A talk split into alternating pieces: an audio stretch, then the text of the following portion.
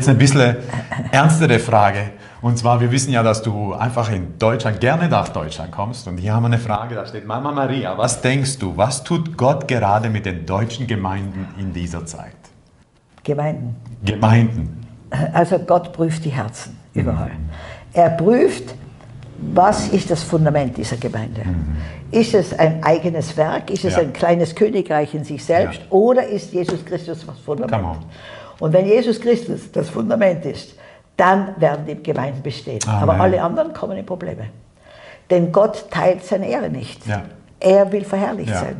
Und wir sehen das auch wir in Afrika, es ist uns noch nie so gut gegangen wie Wow. jetzt. Noch nie. Und wie diese Corona-Krise kam in Afrika, gesagt, Herr, schüttle alles, rüttle alles, lass alles einstürzen, was nicht auf dem Fundament des Glaubens gebaut ist. Mhm. Habe ich gesagt, aber bitte, dass keine Todesfälle dadurch entstehen. Aber wir haben in jedem Fundament unserer Gebäude eine Bibel eingegraben. Jedes Fundament. Und mit allen Gebetsanliegen. Und, äh, und wir haben fünf ganz kurze, ruckartige äh, äh, Erdbeben gehabt in der Zeit jetzt. Wir sind ja am Nil, es ist Ja, eine große. Erdverschiebung.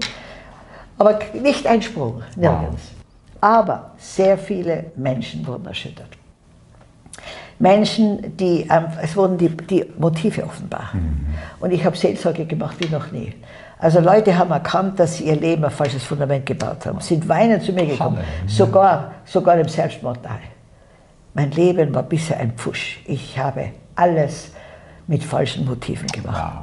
Und das ist natürlich eine Freude, wenn der Heilige Geist so arbeitet an den Herzen. Und ich vertraue, dass in, in, in Deutschland alle zu, in sich gehen Ja. und sich fragen, haben wir die Ehre Gott gegeben Ja. oder uns selbst? Absolut. Und das ist die Frage.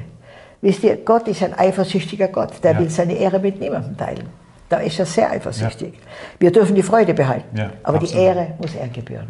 Und da, müssen wir so, da dürfen wir so in der Verbindung mit ihm leben und da wird er so Großes durch uns tun, dass sich keiner nicht einmal zumuten darf, die Ehre zu nehmen, weil es so groß ist.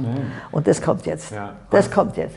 Gott wird die jetzt segnen, die ihm vollkommen ausgeliefert sind. Komme, was wolle, wir gehören dir und die nicht in diese, unter diese Decke der Angst kommen, unter diese Decke der Menschenfurcht, unter diese Decke der Verführung, das ist eine Verführung der ganzen Welt, sondern die sagen, Gott macht keine Fehler. Ja. Wie diese Krise kam, habe ich gesagt, Herr, was ist los? Da hat er gesagt, Maria, wie mein Sohn am Kreuz hing, hat der Teufel geglaubt, er hat den größten Sieg aller Zeiten. Und es war die größte Niederlage. Auch jetzt wird durch diese Krise die größte Niederlage des Feindes offenbar werden. Und zwar die letzte. Er macht nur noch zukommen, weil er weiß, seine Zeit ist bald vorbei. Amen. Jesus ist dabei, Reich Gottes auf dieser Welt zu etablieren. Und jetzt kommt eine ganz große Trennung vom, vom, vom Licht mit der Dunkelheit, auch vom Schatten mit dem Licht. Wisst ihr, das Größte ist die Trennung von der Hure von der Braut. Denn die Hure, das sind alle Menschen, die immer was tun, um was zu bekommen. Ja. Zum Beispiel, ja, ich komme aus einem religiösen Hintergrund, da war, da war Fasten, Wallfahrten, was ich, was alles, um von Gott was zu bekommen. Und das ist die Hure. Die Braut, wisst ihr, die, die Hure, die, die haut dauernd irgendwelche religiöse Übungen in den Himmel und hofft, dass Gott endlich jetzt einmal auffängt. Und die Braut fangt das Seil, das Gott schon heruntergeworfen hat, mit allen Verheißungen.